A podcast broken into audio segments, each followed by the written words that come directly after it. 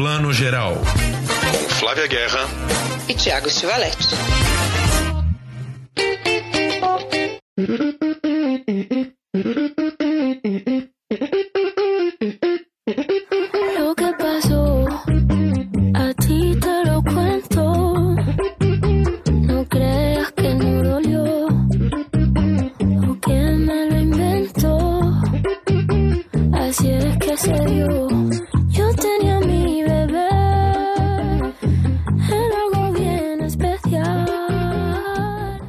Dia, boa tarde, boa noite. Você que está escutando o Plano Geral, seu podcast de cinema, streaming, séries de TV, tudo que a gente vê durante a semana, o mês, o ano. Edição 145 começando. Hoje, ao contrário do que a gente normalmente faz, vamos concentrar bastante nas séries. As séries estão bombando no momento, muita série bacana acontecendo. Vamos falar daqui a pouquinho de Amor e Morte na HBO Max é, os outros também bombando na Globoplay. Um pouquinho de cinema também, vamos falar de Inedite, festival tradicional do calendário de São Paulo, feito praticamente sobre, só em cima de documentários musicais, né? Um, um, festival de cinema sobre o universo da música.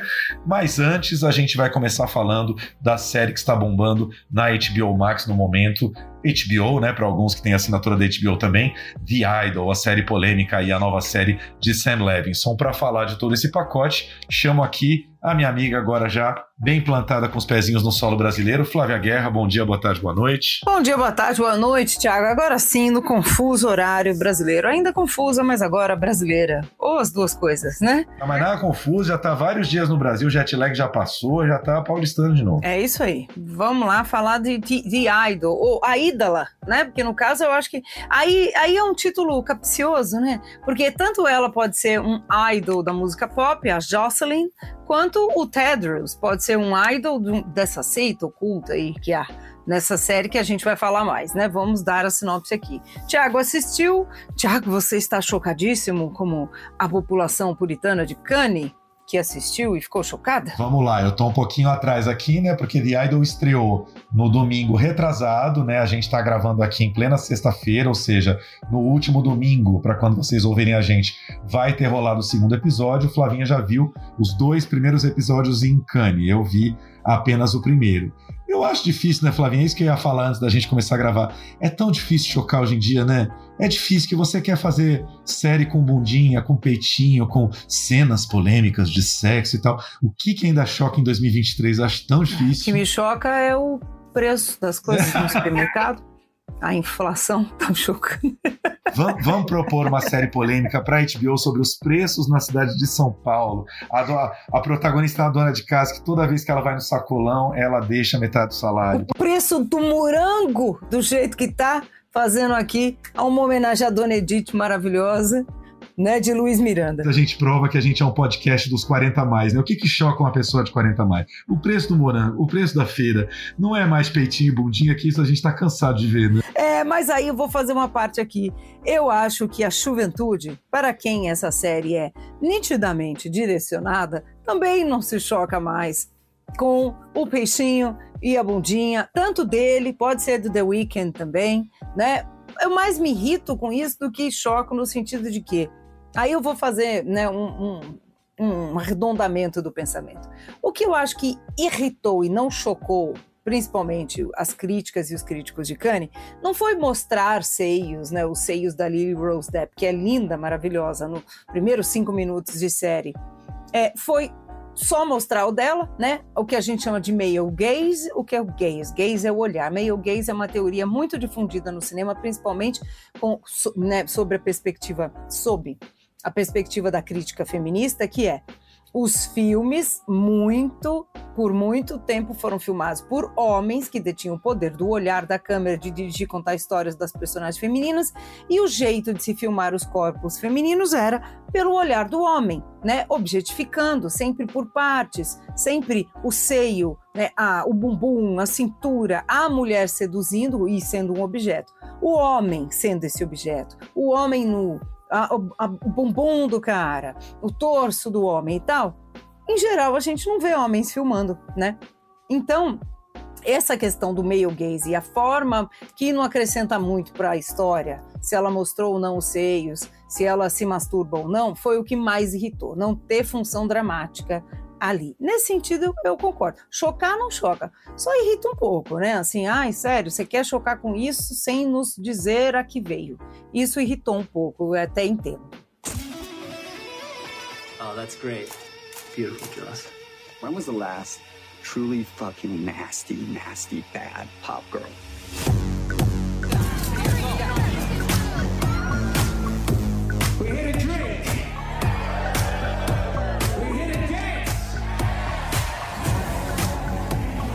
Best job in the world. Should be having way more fun.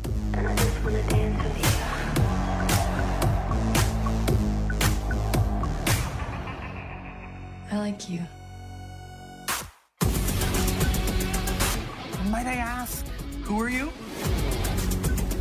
It's really like unlocked something in me. É, então vamos lá, dando um pouquinho a sinopse para quem ainda não ouviu falar de The Idol. É um pouco a história da Jocelyn, né, essa grande estrela da música pop americana, bastante calcada na Britney Spears, porque pelo que a gente viu aí nos primeiros episódios, é uma menina é, envolta em polêmicas, né? Já no primeiro episódio, o que, que acontece no primeiro episódio? Ela tá lá gravando um clipe dela, um clipe novo, todo sexy, que aliás é muito inspirado no, no, no, num dos clipes icônicos da Britney Spears, chamado Slave for You, que é aquele clipe que parece que a Britney tá numa sauna suando com todo mundo, todo mundo agarrado nela. É um clipe bem sexy, realmente, né? E a gente já acompanha um pouco aquela entourage dela, né? A gente, os empresários, todo mundo em volta, meio puxando o saco, meio preocupado com a imagem dela, o que está saindo, não está saindo na internet. E no primeiro episódio já tem uma grande bomba, porque enquanto ela tá gravando esse clipe, vaza na internet um vídeo dela tomando uma porra na cara, né? Tipo, um, ela, ela tá ali fazendo sexo oral em algum homem e assim é o rosto dela todo cheio de sêmen que vaza na internet. E aí, claro que, né, isso é um pouco viraliza rapidamente ali. É um grande escândalo que parece que vai abalar a carreira dela, mas já nesse primeiro episódio ela meio tira de letra, do tipo, o que que tem, né? Sou uma mulher livre e tal, isso não parece exatamente abalá-la de imediato. E aí, já nesse primeiro episódio, ela é toda linda, ela é gata, é maravilhosa. Ela tem a melhor amiga, que é uma assistente dela, né? Que, que tá sempre ali em volta dela.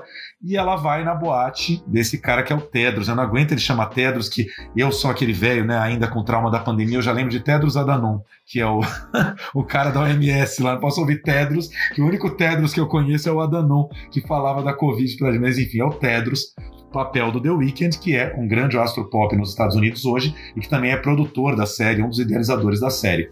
E o Tedros é o dono da boate, né? Que ela frequenta e já pinta um clima ali, eles dançam juntos, ela fica interessada por ele e ele vai à casa dela, né? Visitá-la e já tem uma cena, acho que não precisamos contar a cena aqui, mas o primeiro episódio termina com uma cena, é, não exatamente de sexo, é uma cena pré-sexual, uma cena erótica entre os dois, bastante forte, bem interessante, enfim, para dar o tom de que realmente a série vai ter, digamos assim, essas cenas sexuais mais pesadas, né? Aí Flavinha pode falar um pouquinho do que ela quiser do, do segundo episódio, que também quando a gente for ao ar já vai ter, já vai ter acontecido. Bem, é bem isso daí, né? É, o próprio Sam Levinson, que é um dos criadores, né, gente, e que é criador de Euforia ou Euphoria, que entende bem esse, esse universo, né, jovem. Né, dá, dá pra, dá, não é um cara que está chegando hoje, que só conta né, romance histórico inglês, Jane Austen, aí surge aí do nada. Não, ele, ele entende esse universo. Ele mesmo falou assim que ele quis homenagear a Britney, com esse número e com a personagem da Jocelyn, né? E unir, e é uma coisa de gênero, né? Porque a série é criada por ele e também pelo The Weeknd, né? Que é o Abel. E o, The Weeknd não quer ser mais chamado de The Weeknd, ele quer ser chamado do nome dele real, o Abel, né? É Abel Tesfaye, né? Isso, e Abel, Abel, né? Tô falando Abel, Abel, exatamente. Abel Tesfaye, quando ele é ator, enfim, e, e, ele, ele falou durante a coletiva de Cannes, a gente vai ouvir um trechinho já já, de que ele ficou imaginando, assim, ele viu o, o, o, The Weeknd logo no começo da carreira, um cara meio tímido, com talento, etc. Depois de alguns anos, quando ele já era um super astro, nossa, como ele conduzia a multidão, etc. Ele falou, olha como esse cara evoluiu. Imagina um cara que tivesse toda essa ambição que ele tem, né, que o Abel barra The Weeknd tem, mas não tivesse esse talento, fosse um cara do mal, é, que é o Tedros, né? Então eles foram criando uma história que é adolescente, que tem sexo e também tem gênero aí, gente. Quando eu digo gênero, é gênero, drama, comédia, terror. E no caso, eu só vi até o segundo, mas a gente entende que isso vai enveredar para um terror, um horror aí porque o Tedros é um cara que é um chefe de uma seita. Essa boate em que ele é dono, né? Essa ratoeira, né? Onde ele caça aí as meninas e conhece a Jocelyn, é um, é um centro dessa seita, né? Como se fosse a grande igreja, o templo dessa seita. E aí é uma seita meio, sei lá, meio, acho que vai meio para um ponto de Drácula, uma coisa assim meio vampiresca. Então é aí que vai. Então a gente está vendo os dois primeiros episódios, né, Tiago? Sério é injusto porque a gente analisa como se tivesse visto, sei lá, 10 minutos de filme. Então é meio difícil, assim. Eu só acho que as atuações estão ruins por enquanto, né? É tudo muito videoclipe mesmo, né? A, a própria Lily Rose, eu acho que ela é uma boa atriz. Quando vocês assistirem, quem não assistiu ainda, a primeira abertura que dá um super close na cara dela e aí o fotógrafo fica pedindo, faz cara de sexy, cara disso, cara daquilo, cara de tristeza. E a personagem aí chora de verdade, você vê que ela tá chorando de verdade. Tem uma atriz fazendo toda essa variação. Ela é boa atriz, eu não acho ela má atriz, não. Mas a questão é que a atuação tá sempre um tom acima, aquele um tom acima de videoclipe, né? Que tu precisa ser muito óbvio, afinal de contas, um videoclipe não para para diálogo. Então eu acho que de repente, talvez se a série der uma acalmada, eu talvez goste mais, não sei. Pois é, Lily Rose Depp, lembrando aqui, filha de Johnny, de Johnny Depp e Vanessa Paradis, que é uma cantora e atriz francesa, uma estrela muito forte na França, né? Da música e do cinema desde sempre. De voo de táxi, né? É dela. Joe Le Taxi, que é a música original, que a nossa amada Angélica gravou como voo de táxi no Brasil. E, e eu acho legal porque a Lily Rose Depp, ela, ela herdou uma coisa muito interessante dos pais, que é ela é muito fluente no inglês e no francês por causa da mãe. Ela tem também uma carreira é, no cinema francês, né? ela já, ela já, ela já é, participou de filmes do Louis, do Louis Garrel, por exemplo, né, como atriz. Ela manda muito bem no francês e no inglês, então, pô, isso para uma estrela é, assim, muitas portas abertas, né? Ela poder atuar em Hollywood, na TV americana e no cinema francês é, é, é, é, muita, muita opção na vida. Agora, é isso que você falou, Flavinha, tem, tem um ritmo de clipe que é engraçado. O Euforia, que é uma das séries mais aclamadas dos últimos tempos, super premiada, que foi a série que consagrou Sam Levinson como diretor, ela de alguma maneira também é uma série é, tem umas sequências, por exemplo, maravilhosas que são quase que um clipe. O Sam Levinson bota uma música foda e aí faz aquela coisa igual o Robert Altman fazia, é, mostra onde é que tá cada personagem naquele momento da série, blá, sabe? Faz um, faz um clipão. Mas é muito inspirado, muito forte, muito maravilhoso. The Idol ainda não mostrou isso, né? Vamos esperar que melhore muito. Ah, né? Não sei, me parece que a base, assim, a, o plot que se tem de The Idol ali não, não me parece tão interessante quanto Euforia, mas como você falou, tomara que talvez enverede mesmo pra essa coisa da seita, que leve para caminhos inesperados, assim, né? Surpreendentes que a gente não tá esperando. Agora, Flavinha, vou até te perguntar como é que foi em Cannes, que assim, pessoal muito criticando The Weeknd, porque é né, praticamente o primeiro trabalho dele, o primeiro grande trabalho agora, e o pessoal falando ele é muito fraco, ele é muito fraco. Esse personagem do Tedros, como você falou, tem uma coisa de vampiro, ele tem que ter uma aura misteriosa, mas até para fazer um vampiro você precisa de um ator ali, né? Então, assim, tomara que a série não, não deu uma, uma, uma, capengada aí pela atuação do The Weeknd, porque é sempre esse risco de você pegar um cara que é muito forte na música, que não tem nenhuma experiência em cinema, teatro ou televisão, para fazer o negócio, né? O cara é idealizador do projeto, então ele, ele pegou o papel, ele quer o papel, mas é um risco, né? É, é um risco. Eu achei ele, assim, comparado com ela, e olha que as ações, né, a, a, atuação é exagerada de propósito, eu achei ele meio fraquinho ainda, né? E fora que aquele rabinho de rato, né, eu tô, tô traduzindo do inglês direto, é o rat rail, ela até fala, primeira vez que eles vão ficar, ela fica, ela diz, eu nunca fiquei com ninguém que tem um rat, rat tail, que é o rabinho de rato, né, aquela trancinha fininha que vai terminando assim. Também não favorece, ele não é assim também um tipão Idris Elba, né, gente? Idris, Idris Elba sonhando aqui com esse homem maravilhoso. Não, ele é um cara interessante, misterioso, mas para você segurar, como disse o Thiago, você tem que ter uma força ali na atuação. Eu espero que isso melhore. É o primeiro papel dele, ele é um dos criadores, também escreveu junto. Então ele tem esse poder, né, de querer se colocar e se dar esse papel. Vamos ver como é que faz. Você sabe que a série foi reescrita, muita gente diz que toda essa polêmica foi porque escreveu de um jeito e aí a HBO não aprovou, não estava nos standards, voltou, né? E parece que ele tinha muito mais importância do que ela. E aí foi um auê.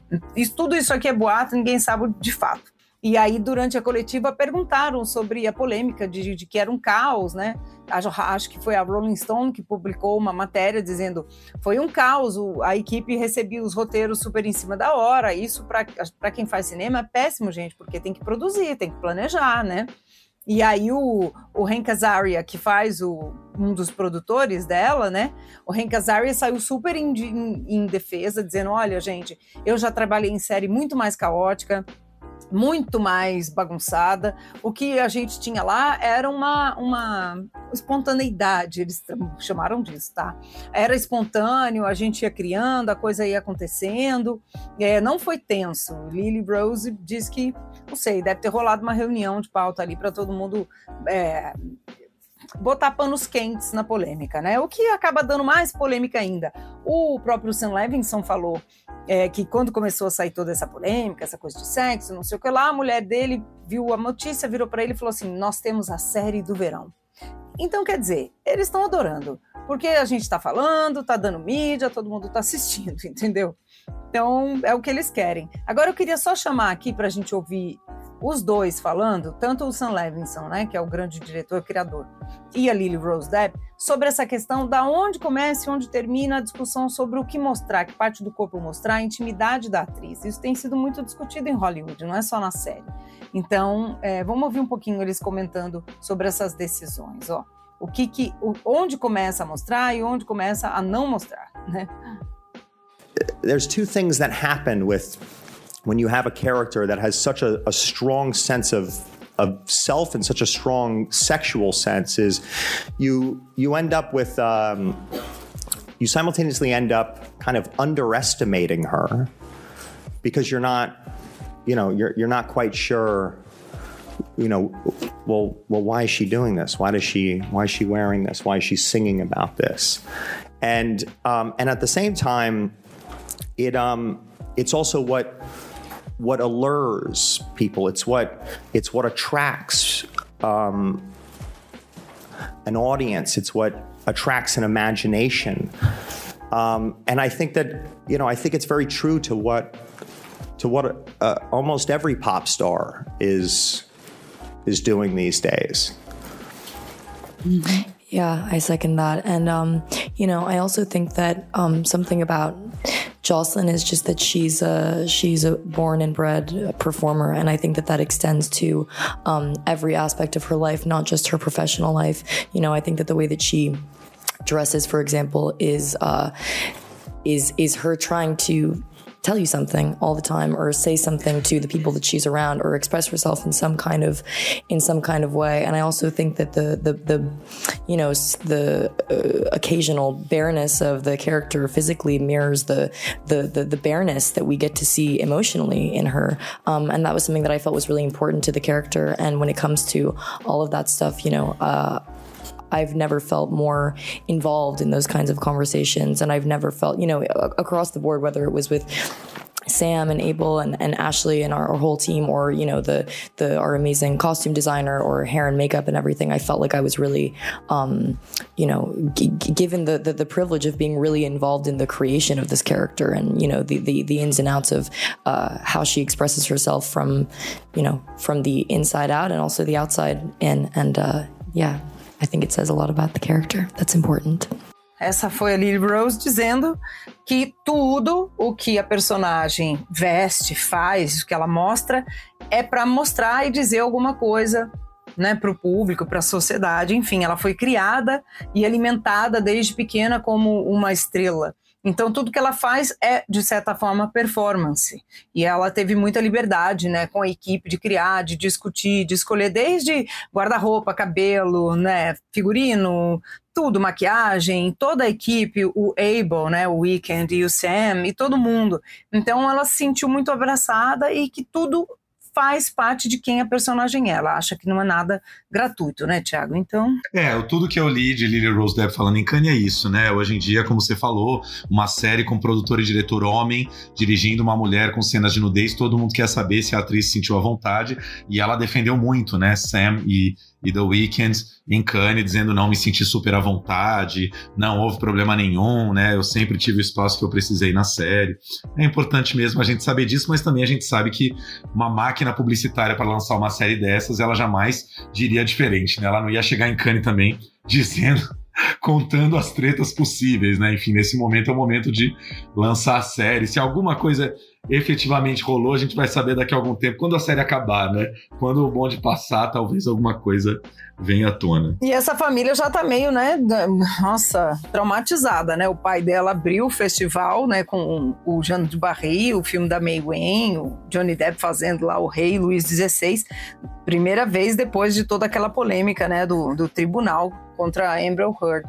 Então, assim, é, é, difícil, né? Tudo que eles falam, ainda que ela, ela tenha a vida dela, claro, própria dela, é polêmica, né? Não é à toa que o filme o filme estava lá e a série também estava lá. A gente olha, gera notícia, enfim. Então vamos ver daqui para frente. Mas eu gosto da postura dela e eu acho que tanto Johnny Depp como, como Vanessa Paradis são dois pais que devem ter criado os filhos muito libertários, com muito abertura, diálogo, né? Olha a personalidade dos dois. Então, acho que ela lida de outra forma mesmo com, esses, com essas pautas. Fica então a nossa dica. Depois, quando a série terminar, a gente volta para comentar aqui The Idol, já com dois episódios disponíveis na HBO Max. Provavelmente 10 episódios, né, Flavinha? 10 ou 13, mas provável 10. Hello, Angel. Okay. Was a selfie? She took a picture? That was... Yeah, you can tell by the angle. I mean, it's it's kind of it's like a. She was on her fucking knees. Pop music is like the ultimate Trojan horse. You get people to dance, you get people to sing along. Come on, give me more. I want to be the biggest touring act ever. More, more.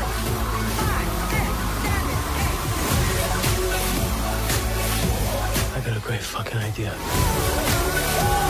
I haven't seen no shit like this since the 90s. He's brainwashed her. I promise you, there's a new Jocelyn coming. All right.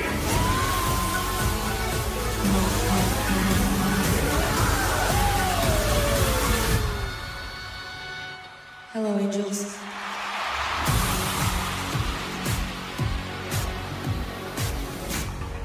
Vamos falar de outra série bacana da HBO Max, que está sendo bastante comentada aqui no Brasil, que é o tipo de série que as pessoas, assim, a gente de classe média adora, né? Que são, assim, tretas de classe média.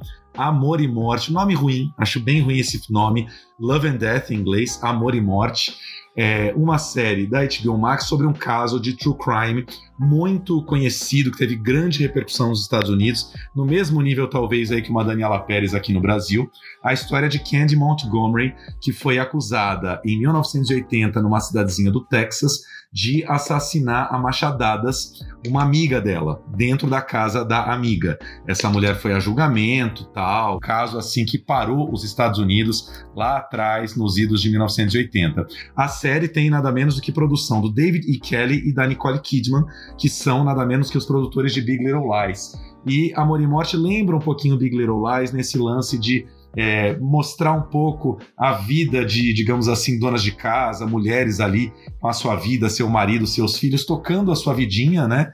Claro que Big Little Lies é contemporânea, nessa série a gente está voltando aí, né, 40 anos no tempo, mas enfim, para entender esse crime que chocou os Estados Unidos. O que, que a gente logo vai descobrir? A Candy, que na série é vivida pela Elizabeth Olsen, uh, decide já no primeiro episódio que ela está insatisfeita no casamento e ela quer ter um caso e começa a ter um caso com o marido dessa amiga que ela vai vir assassinar. E esse marido é vivido pelo Jesse Plemons, um ator que tá com tudo em Hollywood, nas séries, né? Ator aí que foi indicado ao Oscar de coadjuvante por Ataque dos Cães, tá no filme de Scorsese que Flavinha já viu aí em Cannes, Killers of the Flower Moon, né? E ele faz esse, digamos assim, o marido da amiga que a Candy vai se aproximar para ter um caso.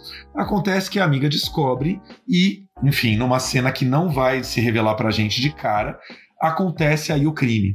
E uma coisa que é muito interessante na série é que a gente passa aí quase que um episódio e meio em que a gente já entendeu que só pode ter sido a Candy que fez isso, Isso não é spoiler, tá, gente? Porque isso é né, fatos reais aparece sempre no começo ali o baseado em fatos reais. Só que a polícia e as pessoas em volta não descobriram ainda que foi a Candy. E a gente vê a Candy ali tocando a vidinha dela, fazendo café da manhã, quebrando ovos para fazer um bolo, cuidando dos filhos, cuidando do filho da filha da amiga. A filha da amiga, depois que o crime aconteceu, está com ela, ela está cuidando que elas, ela uma cuidava dos filhos da outra, ou seja, coisas que aumentam um pouco o sinistro do crime, porque assim, eram famílias muito próximas ali. E durante um bom tempo, enfim, demora um pouco ali para a polícia ligar os pontos, mas só pode ter sido ela a assassina. Man, they get to go to their jobs. We just stay home and God, that's supposed to be enough. You always want more. You do, Candy. Whatever you have, you always want more. Yes, I do. And I'm not going to apologize for it. It is human nature to take risks, to go for something with a little thrill at the risk of falling. Oh, Are you okay? I'm fine. Are you sure? Would you be interested in having an affair? We can never allow Betty or Pat to get hurt. Never, ever.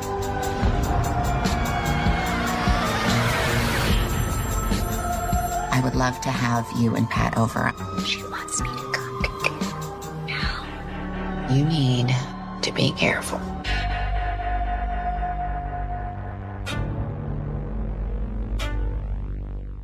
É bem interessante, né? Assim, pra, pra gente que é o público brasileiro, não é tão óbvio, porque não é tipo assim, vamos contar a história da Richthofen que matou os pais. Você já sabe meio como acaba, etc e tal. Então, né? Pro, pro público brasileiro, acho que ainda tem umas novidades, umas descobertas e tal. Mas quem se informou um pouquinho, como você falou, já sabe que é isso aí mesmo. Então, o que, que a série tem que investir? No como, né? Como ela mostra. Então eu gosto muito do ritmo. Ela começa muito devagar, no bom sentido, para construir aquele cenário, para mostrar, como o Thiago está dizendo, o quão sério aquilo foi. Eles são amigos, não é que eles são só vizinhos amigos, eles são da igreja. Eles são metodistas, eles a, a igreja faz uma grande importância na vida cotidiana deles. Quando não estão no culto de domingo, eles estão jogando voleibol. É, os metodistas votam, sei lá, eles jogam contra os adventistas do sétimo dia, que jogam contra, sei lá, o pessoal da, da, do Testemunha de Jeová, contra os mormons. Tem um campeonato inter-igrejas, sabe assim? É muito importante a vida religiosa também, que é a vida social deles, né? Então, assim, além de tudo, é uma sociedade religiosa. Além de tudo, as famílias são amigas, né? Então, além de tudo, a mulher. Então, assim, como, como que isso acontece? Eu gosto muito de série assim, gente, que você vai vendo o processo, a coisa aumentando, aumentando, aumentando, o primeiro encontro deles, como eles planejam, né? As, as questões de culpa, não é que eles não sentem culpa, são dois psicopatas que não pensam em ninguém. Né? Principalmente o personagem do Jess Plemons, que eu acho que está bem construído aí também. E, e, como que a personagem vai pirando, né? Porque às vezes a gente vê no noticiário, ah, não sei quem matou não sei quem, é, a, a, a amante matou a mulher, a mulher matou a amante, o cara matou o amante da mulher, enfim. Como que aquilo chegou naquele ponto? Né? Isso eu acho que é o mais interessante da série, eu acho que é o ponto. Fora que a direção de arte dos anos 70, eu amo essa década, não é porque a gente nasceu nela e nossas mães foram jovens nessa década, a gente meio idealiza nossas mães lindas, maravilhosas, com aqueles figurinos que elas também usam, mas é porque também está muito bem reconstruído, né, essa, esse tempo. É isso, a série começa ali no finzinho dos anos 70, 1979, começa ali, e, e é interessante que a série faz muito espertamente uma ligação ali, por exemplo, nas cena em si do crime, que a gente não vai ver de cara, talvez vá ver lá mais pro final, é, tem um jornal em cima da mesa ali que tá com o anúncio do Iluminado, que foi um dos grandes filmes de 1980, em cartaz, um grande sucesso tal. No dia do crime, a Candy leva a filha dela e a filha da amiga, que ela acabou de matar, para ver o Império Contra-Ataca, outro grande sucesso família, né? Star Wars estava bombando, as crianças são loucas por Star Wars, o Império Contra-Ataca acabou de estrear, faz muito essa contextualização de época. E isso que você falou, né? Americano sabe fazer o como, né? Quando você já sabe exatamente o que aconteceu, quando é baseado em fatos reais, eles fazem o como lindamente, né? Você sabe que eu sou apaixonado por ator e atriz, assim, adoro o trabalho do ator e atriz. E essa série, para mim, Flavinha, já valeu por é, me fazer gostar da Elizabeth Olsen, que é uma atriz que eu já vi em alguns filmes, nunca me chamou muito a atenção, mas que nessa série eu acho que ela manda bem, assim. Claro que assim, né? Se tivessem outras atrizes de um pouco mais estofo ali, até gostaria, mas eu acho que ela segura muito bem esse papel da Candy, principalmente nesse episódio e meio aí que o crime já aconteceu e ela tem que segurar uma onda que ninguém tá sabendo, só ela. Eu acho que ela manda muito bem. Assim, eu eu tô gostando de ver a série e falar: olha, Elizabeth Olsen é uma atriz maravilhosa. Já o Jesse Plemons, menina, preciso falar, falar uma coisa ultra polêmica aqui, mas eu não, não, consigo ainda comprar. Acho o Jesse Plemons esquisitíssimo, assim. Não acho que ele dá o tom emocional necessário naquele marido ali, mas, enfim, eu sei que eu tô contra a corrente, porque ele tá, assim, um ator mais cultuado do momento. Você sabe que o Jesse Plemons, eh, nessa série, ele, ele fica meio como um cara que é meio desatachado, né? Que fala descolado emocionalmente. E, e tá de propósito ali, assim, né? É, ela vai se envolvendo, ela é apaixonada, ela é sanguínea, né? E ele, apesar de perceber que o sexo deles vai melhorando, é muito interessante como a coisa vai né, evoluindo.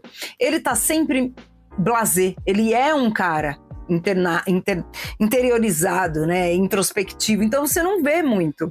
Então talvez venha daí também a, essa sua impressão, porque ele não se revela nunca, né? Ele fica, né, ele tá sempre meio e fala meio lugares comuns, ai, me preocupo com a minha mulher, olha, é. É, fala tudo mais ou menos, nossa, irrita o que irrita uma mulher verborrágica como ela e como eu, uma pessoa que é assim. Você pode ser verborrágica, mas o seu vocabulário é muito expandido, porque assim, ela é sanguínea, gente, adorei isso. Ela é sanguínea como uma laranja, ela é praticamente uma laranja, uma laranja sanguínea, uma toranja, né? Sanguínea, maravilhoso. E eu sou aquele espectador pentelho que assim, quando eu, quando eu pego marra de um ator, quando eu pego o rancinho, eu fico ali cobrando atuação. Aí tem a cena que ele descobre a morte da mulher. Eu falo, vai, Jesse Plemons, agora é a sua cena. E eu acho que ele não entrega. Aí o meu ranço vai só aumentando, entendeu? Eu sou meio aquele velho pentelho já vendo série. Assim, quando eu pego o ranço, eu falo, agora me prova, por favor, que você é um bom ator. E nessa série eu acho que ele não consegue muito. E a, e a mulher dele, né, a vítima, é a Lily Rabe, que é uma atriz que eu adoro. Talvez vocês em casa não associem tanto, porque ela, ela, ela não é tão famosa assim, mas ela faz muitas e muitas séries. Ela faz várias temporadas do American Horror Story do Ryan Murphy. Ela tá também naquela série ótima da Amazon que a gente comentou já uns dois anos atrás, que é o The Underground Railroad, acho que é Caminhos Subterrâneos, que é uma série de escravidão super produção também maravilhosa. Ela tem um episódio com uma mulher racista, escravocrata ali. Lily Rabe é uma senhora atriz ali que tá muito bem como essa, como essa mulher que também é, é ela é a, a, mulher chata da parada ali da história, né? Ela desde o começo ela é chata, ela não compra o pastor que entra na igreja, ela briga com todo mundo, ela cobra que o marido tem que estar em casa, o marido vai viajar dois, três dias a trabalho, ela não quer que ele viaje porque o homem tem que estar sempre em casa, só que ele tá indo a trabalho, tá, enfim. E ela, ela, ela tem uma personalidade ali muito difícil e acaba sendo a vítima da história toda. E só uma curiosidade aqui para a gente fechar o assunto: você sabia, Flavinha, que na verdade é muito louco isso, né? Como acontecem umas, uns projetos paralelos que rolam nos Estados Unidos, em Hollywood, na TV americana, que deve rolar uma treta ali, porque tem outra série baseada no mesmo fato real que já está uh, na, disponível na plataforma Star Plus. A série se chama Candy e quem vive a personagem é a Jessica Biel, né? Jessica Biel, mulher do nosso querido Justin Timberlake, e que faz aquela série que eu gosto muito da primeira temporada na Netflix, que é The Sinner, ela tá maravilhosa nessa primeira temporada, faz aquele filme ilusionista, né? Jessica Biel é uma atriz que tem crescido muito aos poucos e faz a Candy na série da Star Plus. Se você olha as fotos da, dessa série no Google, é um visual totalmente diferente, porque a Olsen faz ali aquela loirinha bonitinha com seu cabelo tal, e a Jessica Biel, pelo jeito, faz a Candy muito mais parecida com a Candy real, que era aquele cabelo, gente, que todo mundo vai lembrar dos anos 80, da permanente, né? Um cabelo de permanente. Aquele ali. cabelo de Tammy Faye, né? Mas eu fiquei curioso, que é sempre divertido importante da gente ver as duas séries para comparar, né? Ver o que, que, o que, que tá melhor numa série ou na outra, né? Porque, enfim, a série da, da Olsen, essa que a gente tá falando, Amor e Morte, chegou com mais peso por ser uma série de David Kelly, né? Esse mega produtor, todo mundo ama Big Little Lies, então essa série estreou com mais peso, mas enfim, a, a, a Candy da Jessica Biel veio até antes, veio em 2022, né? E essa tá rolando agora, disponível, enfim. Pois é. Eu, eu tenho um destaque que eu gosto muito, eu gosto da, da, Tem uma outra atriz que faz meio a confidente da Candy também, que é a Kristen Ritter. Quem não lembra dela assim de nome, ela é o grande amor do Jesse de Breaking Bad. Eu adoro essa atriz, ela é ótima. Ela é a Jessica Jones também, né? Ela não é exatamente linda diva. Se ela mal maquiada, ela fica bem cafona, que é o que ela tá na série, né? E ao mesmo tempo, ela ela ela acompanha tudo de longe, de uma certa forma, mas ela sabe tudo. E ela sabe tudo que tá acontecendo, né? Então é um personagem que no começo ali você fica com medo. Você fala, gente, você tá contando tudo pra essa mulher, e aí, que perigo, né? Como é que pode e tal? Então, assim, ela é um, um ponto dramático ali interessante. É uma atriz que eu gosto, como você falou que você gosta de atores, eu acho que essa série valoriza o trabalho do ator. E eu gosto muito do trabalho dela e também, ainda que seja coadjuvante. Com certeza. É, elenco é tudo, né? Não é, não é o elenco de Big Little Lies que a gente tinha ali, né? Nicole Kidman, Reese Witherspoon, ainda entra Meryl Streep na segunda temporada, mas é, é um elenco ali é, né, de nomes fortes, assim, gente que está há muito tempo na indústria e, e segura o rojão ali. E, e, é isso, assim, é uma série que, que, que vale a pena. Sete episódiozinhos de mais ou menos 50 minutos ou uma hora, todos na HBO Max.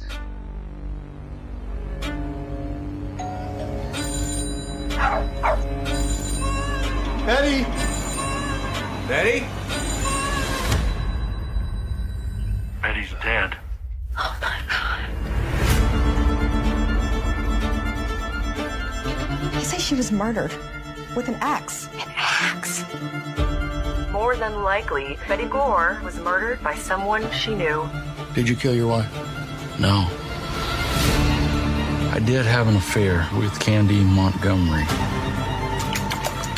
Are you all right? Yeah, I would not be all right.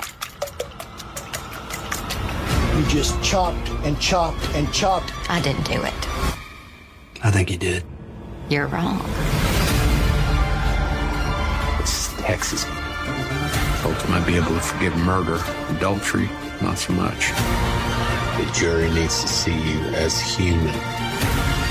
And the truth has a way of coming out.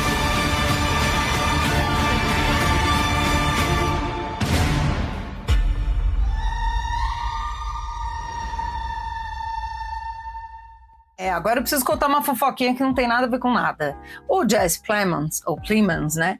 Que o Thiago. Né, eu gosto dele, depende dos, do, do projeto, né? Ele, por exemplo, no Ataque dos Cães, eu acho que tá ótimo, né? Ele tem essa verve mais contida, né? Filmática, assim. E ele é marido da Kristen Dunst. Eles são casados e eles estavam lá em Cannes, né? Ele foi pro filme do Scorsese, o Killers of the Flower Moon. Menino, ele emagreceu demais. Quase que eu não reconheço. Não sei se é para algum personagem, porque ele ficou, né, com esse quase como um entre aspas aqui, sem maldade nenhuma, como um substituto dos personagens da, da physique ali do Philip Seymour Hoffman que a gente perdeu. Ele entrou nessa, nessa verve ali, né? E, e ele tava sempre, né, fazendo essa. Ele tá magro, magro, magro. Que até me surpreendeu, eu não sou de reparar nessas coisas assim. Falei, nossa, como ele tá magro, não reconheci. Talvez possa ser algum papel que ele esteja fazendo aí, algum filme que precise, ou talvez ele tenha entrado numa ultra dieta mesmo. Mas é um casal lindo. Deixo aqui meu momento fofoca ele Kristen Dunst. Ou ele fez bariátrica, né? Ele pode ter passado aí por uma cirurgia de redução permanente de peso que, né, ele vai ter uma outra figura física aí nos filmes, porque é um pouco isso, né? Se você pega o papel dele em Amor e Morte e no Ataque dos Cães, é um pouco o mesmo tipo ali do marido bonzinho, né? Do marido correto, que não sai do trilho, né? No Ataque dos Cães é muito parecido o personagem dele, né? Ele tinha um pouco. Agora, talvez você saiba me dizer isso. Já eram casados antes do ataque dos cães ou se conheceram ali nas filmagens? Não sei. Eles se conheciam antes, mas eu acho que eles se, se acertaram por ali, assim, porque. É, não, boa pergunta. Não sei, mas é, se conhecem faz tempo. Mas é um casal lindo, assim, um casal chique, moderno. Acho um momento fofoca aqui, gente. Fofocas de Cane, que agora a Flavinha ela fica naquela saudade de Cane. São três semanas de fofoca que ainda vão vir aos poucos, assim, vai soltando aos poucos. Não dá tempo de falar de fofoca de lá, eu falo depois. É melhor, fofoca de cane é melhor que fofoca de mãe, né? Tem mais, tem mais substância. Fofoca de mãe de cane. Entendeu? O moço não tá comendo direito, menino. Agressivo. Então é isso, Amor e Morte já inteirinha. É uma minissérie, tá? Minissérie. Qual é a diferença entre a série e a minissérie? Minissérie não tem segunda temporada, é uma história fechada, né? Não vai ter mais história da Candy para contar depois disso, então é uma série fechada aí. A White Lotus também era pra ser, mas aí faz muito sucesso, eles inventam uma segunda. Essa eu acho que não vai ter jeito, mas White Lotus foi. Era minissérie, era, era. Ah, não, mas aí é o poder, né? Estamos falando de televisão, é o poder do dinheiro e da audiência. A série foi tanto sucesso. Mas lembrando que White Lotus são histórias é, separadas, né? Tem aquela coisa esperta, pegou a personagem da Tânia e levou para a segunda, mas estamos contando uma outra história com as mesmas coisinhas ali, né? Mas não é exatamente tipo, vai, Succession, né? Os mesmos personagens vão seguindo com a temporada, os Breaking Bad. Fala de Succession, que eu tô órfão. Estamos órfãos de Succession, de a gente está órfão de White Lotus, tô órfã de, de ruptura que não estreia logo, que esse povo fica tretando e não chega logo, quero séries, quero, estou órfã. Mas, ó, White Lotus, eu tô só pensando aqui, quem que eles vão ter o... Quem vai ser o É, Ela? parece que é o velho, né? É o vô lá, é o F. Murray Abraham. Sabe o avô de graça? O vovô de graça é ele, o vovô mulherengo. O vovô vai pra Tailândia? A terceira não é Tailândia, Indonésia? É isso, gente. É que o velho safado ali que adora dar em cima das menininhas vai estar na Tailândia. É isso. Ah, meu Deus do céu. Já eu quero ver isso, meu Deus. Quero ver. Coitado, ele não é exatamente safado, eu tô sendo tô exagerando aqui. Ele é, um, é apenas um velho galanteador da velha geração, mas que o neto ficava escandalizado, né? Porque ele não podia ver uma mulher sorrindo que ele já fazia um elogio. Ele, É "Pô, safado, sim. Não é abusador. Não é abusador, é.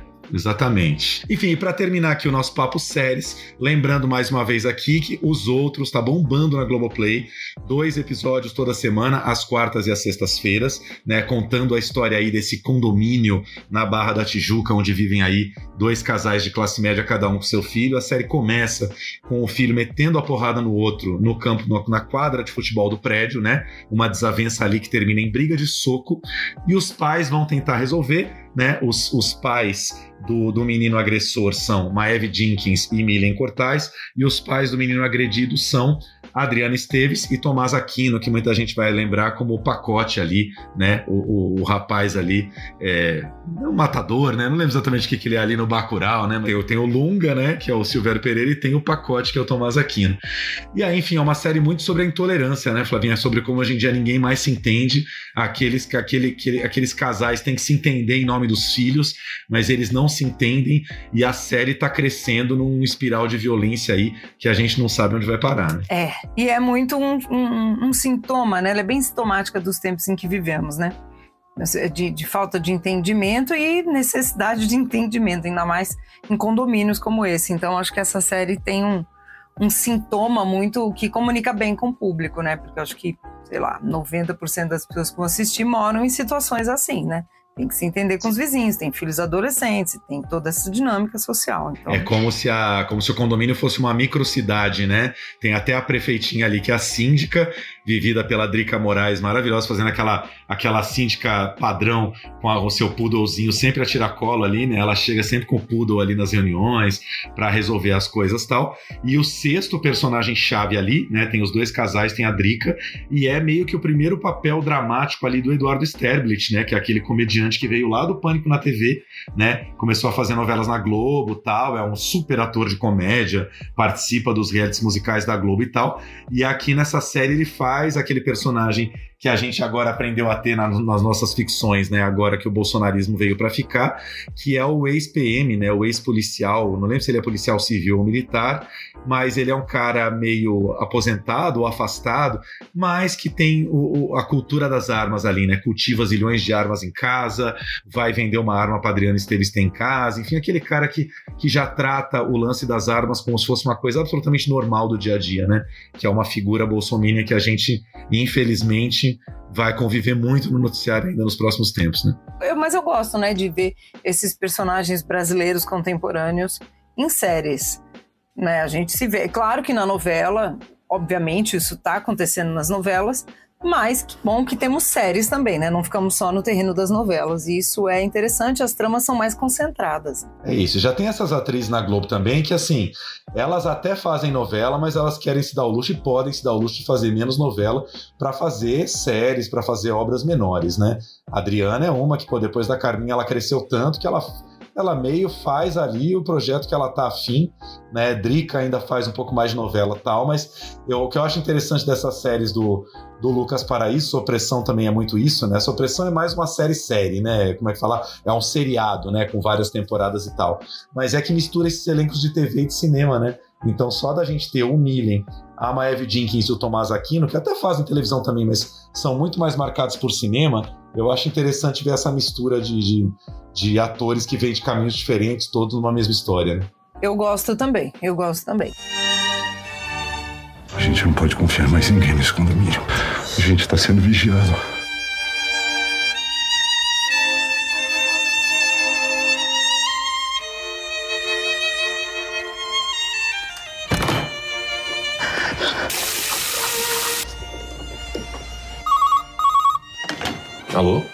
De Vando lá embaixo. Oi, é Vando da onde? É o pai do garoto do Bloco 1, ele tá querendo subir. Chama a polícia.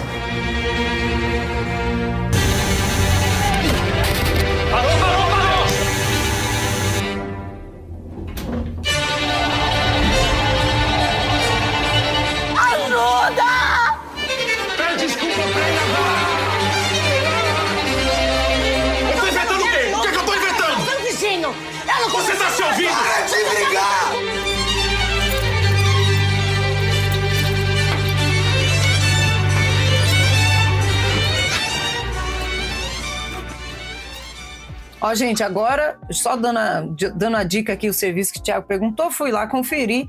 O Jesse Plemons e a Kirsten Dunst se conhecem desde Fargo, fazia seis anos, até dois filhos eles já têm juntos. Aí, finalmente, eles se casaram. Mas eles já se conhecem, então, aí há anos, foi um- uma enrolação eles casarem de fato, mas já tem até dois filhos. É isso, gente. Fargo, a Flav está falando, não é, não é o filme dos irmãos Coen, tá? É a série maravilhosa que eu acho que ainda está na Netflix, espero que não tenha saído. E essa segunda temporada é bem interessante, maluca de tudo, meio surrealista tal, é verdade. Eles fizeram essa série juntas e foi um dos primeiros trabalhos que o, que o Plemons apareceu, né? Kirsten Dunst já era famosíssima, mas o Plemons começou a se destacar meio aí. E aí, finalmente, eles casaram no fim do ano passado. Parou de enrolar a moça, e a moça parou de enrolar o E moço. de que ano é essa segunda temporada do Fargo? Essa segunda temporada faz sete anos. é o Ah, ok, 2016, beleza. Eu achei que você tinha falado 2006, falei, não, não, tá, tá esquisito isso. 2016, tá certo, não tão tempo assim. Sete aninhos, é. Tá na hora.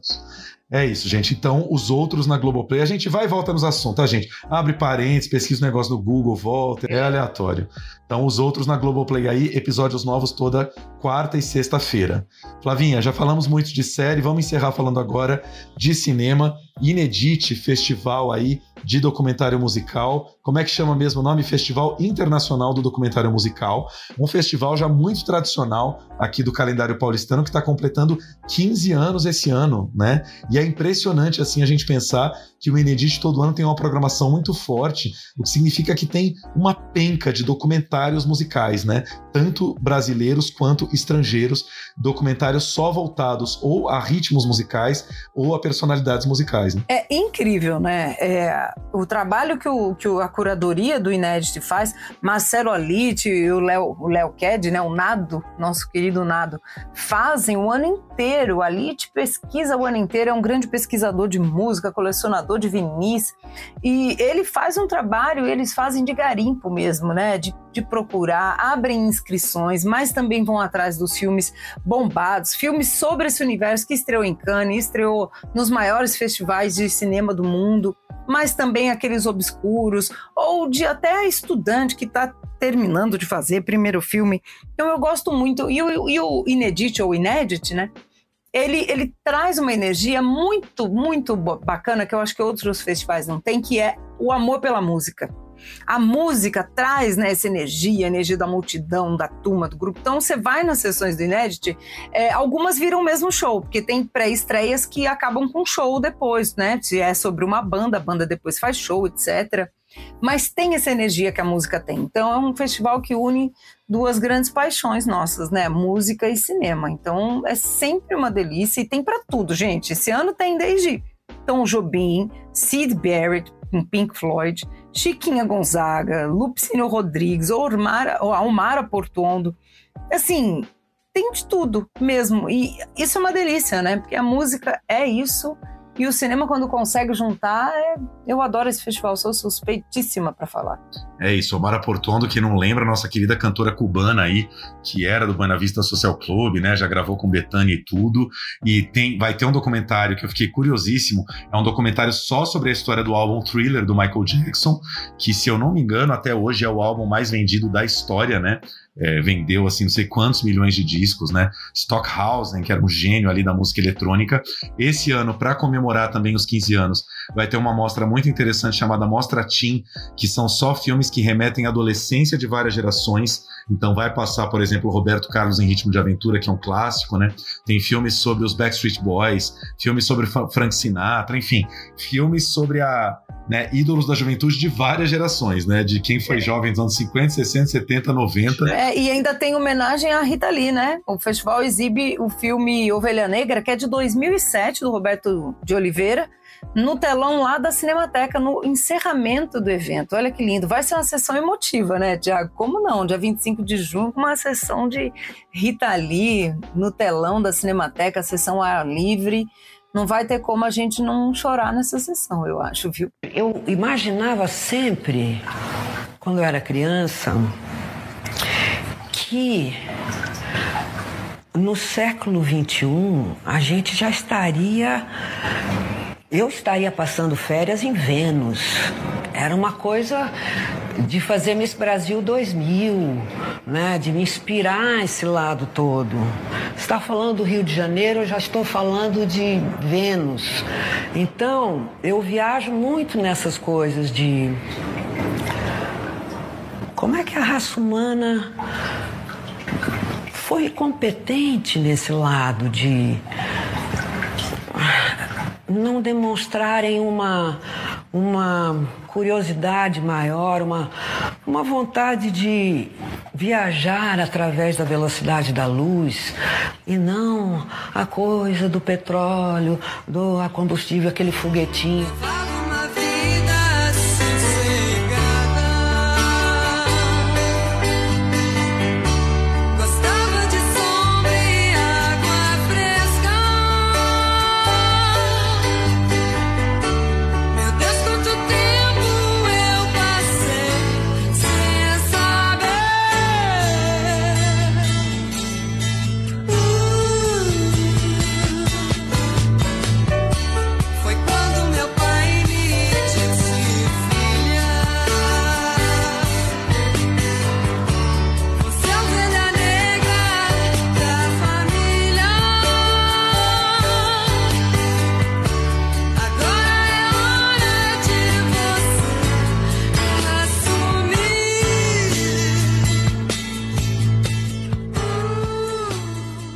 A gente queria dar duas dicas do nosso querido João Fernando aí, que são os filmes sobre Chiquinha Gonzaga e Dolores Duran, né? Os dois com nomes ótimos, Dolores Duran, O Coração da Noite e Chiquinha Gonzaga, esse eu adorei o subtítulo, Música Substantivo Feminino, né? Dois documentários aí que vão passar no festival, são filmes curtos, de uma hora, uma hora e pouquinho cada um deles, né? É, dirigidos aí pelo Igor Miguel e a Juliana Baraúna. O filme da Chiquinha Gonzaga, por exemplo, ele pontua muito bem como a Chiquinha é meio que um um caso isolado na música brasileira, né, de a grande expoente feminina da música ali do começo do século XX, né, a, talvez a única figura feminina ali que pôde se destacar num mundo tão masculino e deixou seu legado até hoje, né? E Dolores Duran, uma figura que eu fiquei assim chocado de, de, de, saber sobre a história dela. Não sabia, por exemplo, que Dolores Duran morreu aos 29 anos, gente. 29 anos e já deixou não sei quantas gravações. Dolores era muito boêmia é, fumava muito, bebia muito tal, teve uma vida muito é, acelerada, assim, se dissipou muito rapidamente. Aos 26, 27 anos já tinha tido um primeiro infarto, e aí no segundo já, enfim, veio a falecer tão nova, mas deixou a sua marca aí como uma das grandes figuras do samba canção. Era uma figura muito forte ali da Lapa Carioca, né? Foi uma das pioneiras do samba canção, antes de Maísa, de muitas outras, né? É isso aí. Olha só, a gente tem áudio da Juliana Baraúna, diretora de Dolores Duran, falando um pouco desse projeto, falando um pouquinho dessa grande personagem. Vamos escutar a Juliana falando e depois a gente chama o Igor para falar também. Ela e o Igor Miguel dirigem os dois filmes, eles dividem a direção dos dois. Então cada um vai falar de um projeto dessas duas mulheres incríveis da música brasileira. E é muito bacana a gente ter documentários sobre as mulheres também da nossa música. Vamos ouvir a Juliana falando de Dolores. Olá, eu sou Juliana Baraúna, diretora do filme documental Dolores Duran, o Coração da Noite. Foi muito especial ajudar a retratar uma obra contando um pouco da história de uma artista como Dolores. No filme você encontra da infância até o fim da curta vida de Dolores. Uma vida muito intensa, caracterizada por amores e o talento de uma das grandes compositoras e cantoras do Brasil. Dolores teve uma infância simples e com seu talento e determinação conseguiu realizar tudo que teve vontade. Sem dúvida, uma grande inspiração de uma mulher que pensava à frente do seu tempo tempo. Dolores foi uma artista que se consagrou num tempo em que as mulheres ainda lidavam com um preconceito imenso. Nesse documentário, temos o depoimento de especialistas, pessoas que conviveram com Dolores e seus familiares. Minha mãe viveu muito pouco, né? Foram só 29 anos. Era uma voz inconfundível. Você ouvia Dolores, mesmo que o, o locutor não anunciasse, você sabia quem era Dolores Duran, né? Desde pequenininha ela gostava de cantar. Ela era o anjo cantor.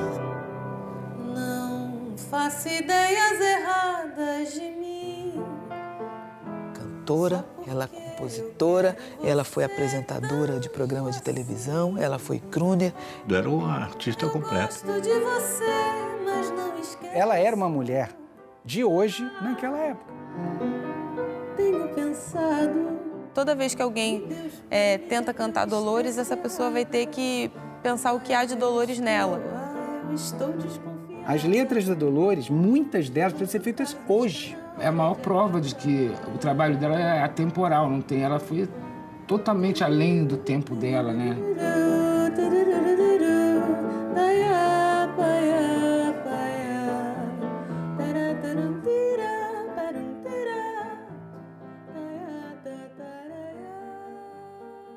É, olá, meu nome é Igor Miguel, dirigi junto com Juliana Baraúna o filme Chiquinha Gonzaga, Música Substantivo Feminino. Eu acho que fica de mais importante no nosso documentário é a trajetória da Chiquinha como um convite à liberdade. Né? A Chiquinha ela foi uma mulher que rompeu muitas barreiras na época que, em que ela viveu, né? Ela vive um dualismo, né, desde, desde o seu nascimento, né? Ela tem origem negra por parte da mãe, branca por de pai, sua avó da Chiquinha foi escravizada. Ela é criada numa família com muitas posses, criada para ter o que uma mulher da época dela era criada, né? Ela foi criada para o casamento e ela se casa, tem três filhos, mas num dado momento da vida dela, aos 25 anos, ela rompe com tudo isso e vai de encontro ao que ela sempre amou, que foi fazer música. E quando ela vai para o encontro da música, a música que ela encontra é a música que era feita nas ruas do Rio de Janeiro daquela época, no século XIX. E essa música era essencialmente uma música preta, era o choro, eram os machiches, era música, as músicas do, dos carnavais que foram que foram parte, não a parte única, mas parte substancial da, da sua obra. Chiquinha era marcada na época por ter a capacidade de improvisar como um, musicista de choro e o conhecimento do piano. E ela era a única pessoa na época a ter juntar essas duas habilidades. Né? Então a gente fez é, mais uma vez o encontro do piano com o choro através do, do encontro da pianista Cláudia Eliseu com o grupo Chora Mulheres na Roda, né, que interpretam diversas canções da Chiquinha durante o filme. Dizem que enquanto a música popular brasileira tem vários pais, só tem uma mãe, Chiquinha Gonzaga esse desejo de liberdade da Chiquinha Gonzaga acompanha a vida toda dela. Uma sociedade que nem enxergava a mulher como um sujeito.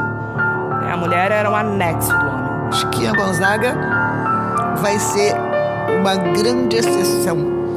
Ela vai sobreviver da sua música. Ela conseguiu juntar elementos da música popular na música que ela escrevia todas as notas no piano. Francisca Gonzaga trouxe o piano para o mundo do choro.